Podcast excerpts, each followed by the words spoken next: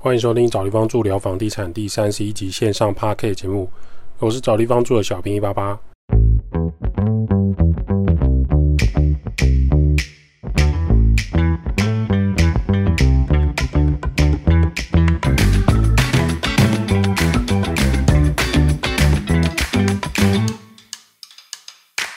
找地方住聊房地产。找地方住是一间老屋翻新租赁管理公司。我们服务项目有帮屋主代租代管理房子、包租代管服务、装潢设计工程、局部小工程协助、布置软装设计。有官方网站 IG 赖连接，有相关服务可以写 email 或是加赖官方账号询问，或是 Parkcase Apple Parkcase 给五星好评。找不到连接的人，请直接到官网拉到最下方就有连接。有一个听众写信来询问。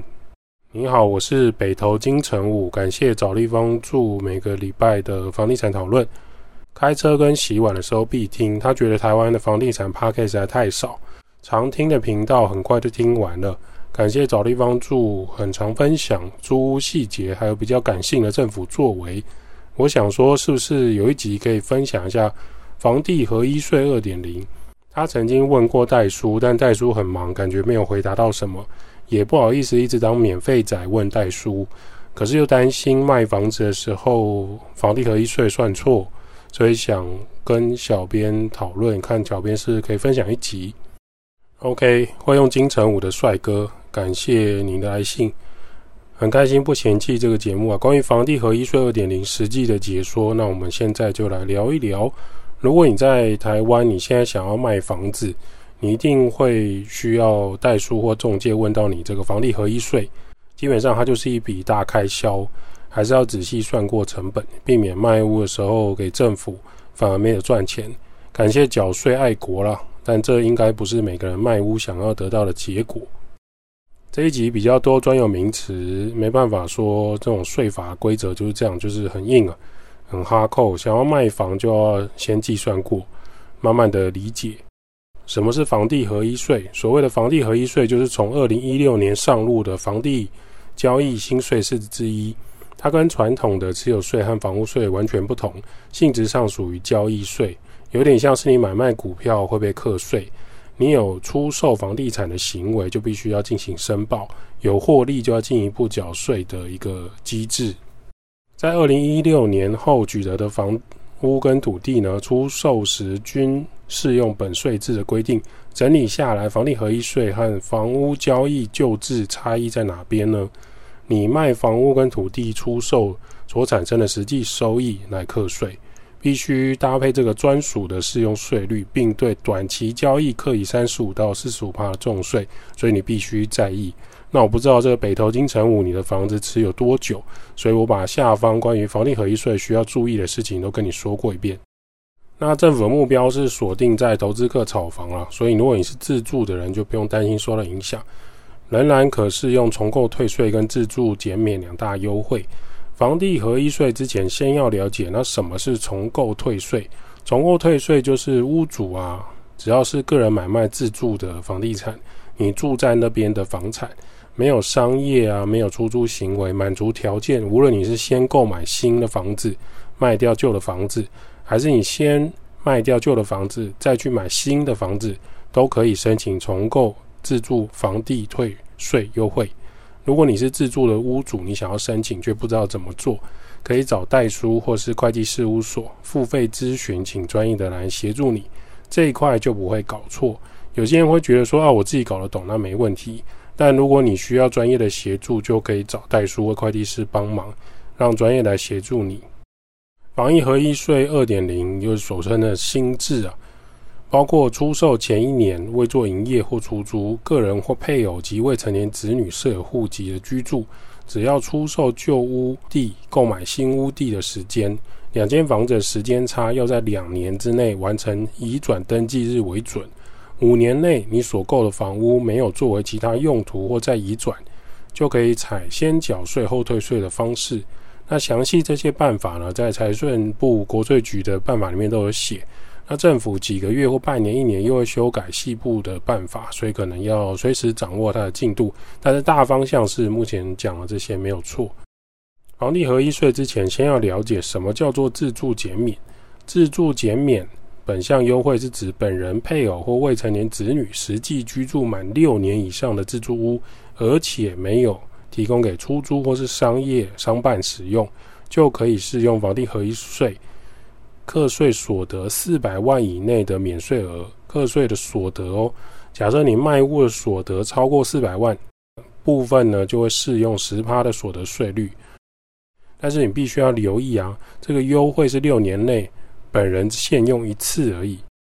上面就是在讲重构退税跟自住减免的解说。那如果你听不太懂的话，可以再听一遍，甚至你可以再去询问专业的代书或是会计师，他可以解说的更清楚。或者是你实际上你确定你已经要卖房了，可以请他们帮你先试算一下，你就可以知道这个金额大概是多少。房地合一税是在二零一六年后正式施行啊，也就是二零一六到民国一百零五年一月一号以后取得的房子土地呢，同时符合这个时程条件，均为房地合一税的课税标准。什么情况下你需要报房地合一税？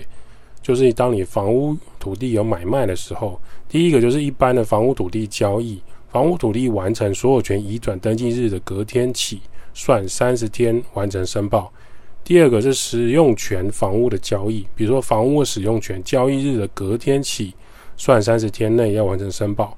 第三个是预售屋的交易，预售屋及坐落基地的交易日起隔天起算三十天。第四个是房地的股权交易，比如说你符合房地交易的股份或是出资额交易的隔天起算三十天完成申报。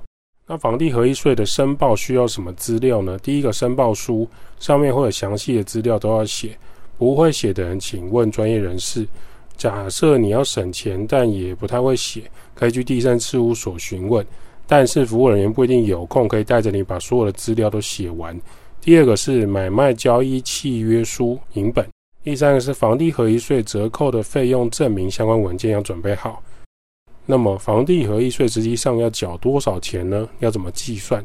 第一件事情就是你这个房子卖掉的时候，你要先算你有多少的所得。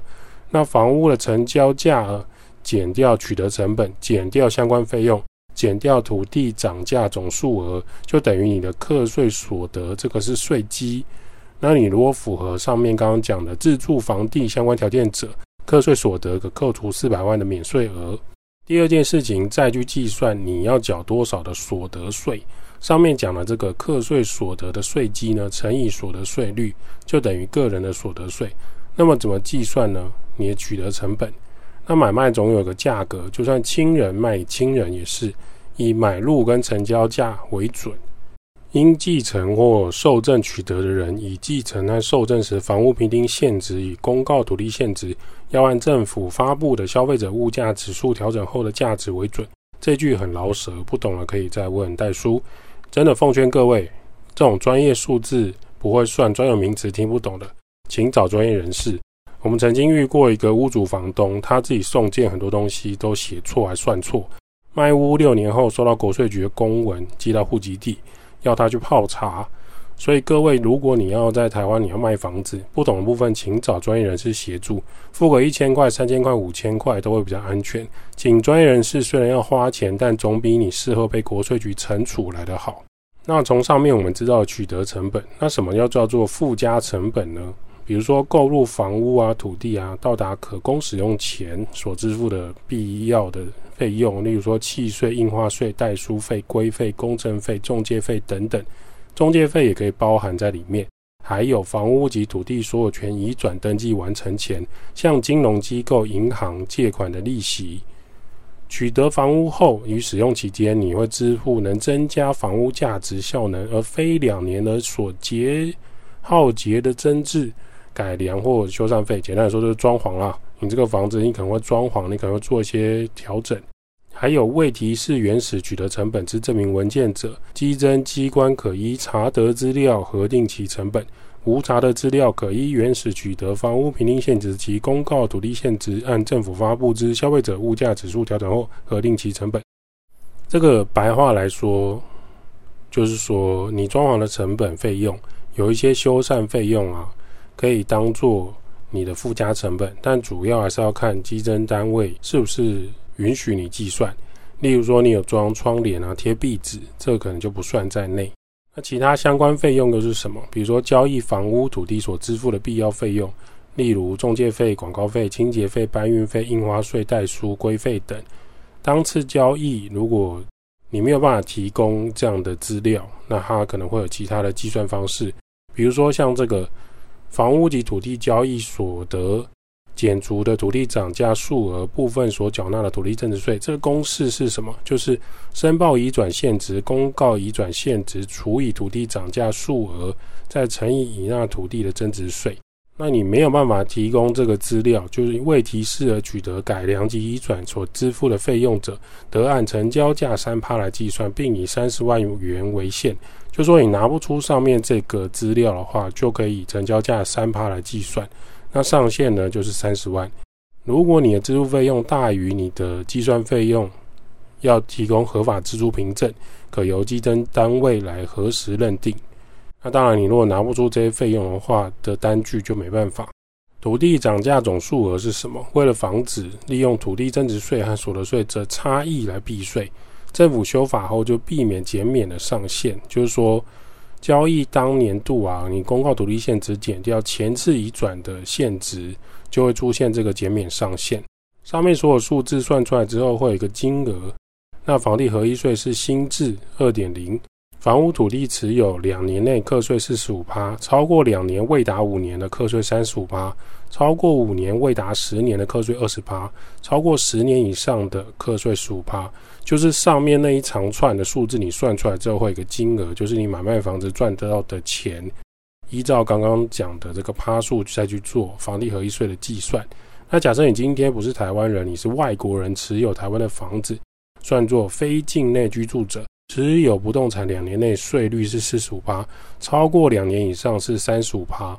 换句话说，中资啊或外国资金来台湾炒房，自由市场是没办法阻止的，那就课税来了事。比如说中国资金大陆大量进入台湾，或是日本、东南亚、加拿大，这些都算是外资进去买房、炒房、存钱。类似这样的，在台湾呢，当你卖出的时候被课税三十五趴到四十五趴左右。那么最重要的房地合一税会影响到哪一些族群呢？第一个，短期套利者课重税，投资客快速买进卖出；第二个，公司法人比照客人课税，过去由公司买屋购地可以避税，房地合一税现在关门算账；第三个，扩大原本房地合一税旧制的课税范围；第四个，土地涨价总数额增设一个减免的上限，也就是可以让你减免，但是我有天花板。当然有影响族群，有没有不受房地合一税控管的族群呢？当然有，以下五种交易就不太受影响。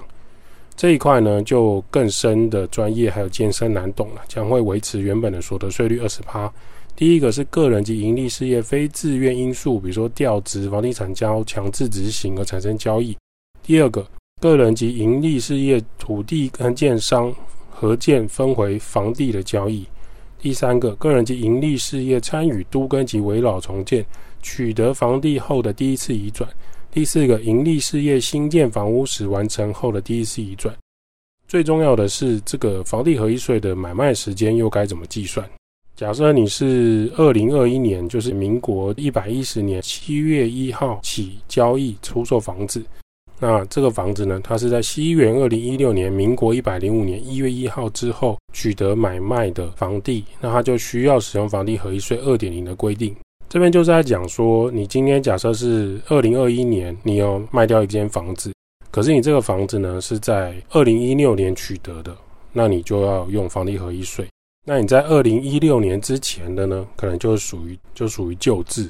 以上是全部关于房地合一税二点零的规定，很多细项或不太清楚了，请洽各地区的国税局。希望有回答到北投金城武的疑惑。我是不知道你房子是靠近石牌天母呢，还是靠近北医大关渡那边的北投？因为除了房地合一税之外，建议你还要注意的是土地增值税。如果你家的房子土地持分很大，土地增值税的金额随着每年每年累积，金额也会变很大。特别在卖屋的时候，要请代书先算过土地增值税，避免你全部都爱国缴掉了。你想想看，土地增值税加房地合一税缴下去，你的房屋所得基本上都会被吃掉。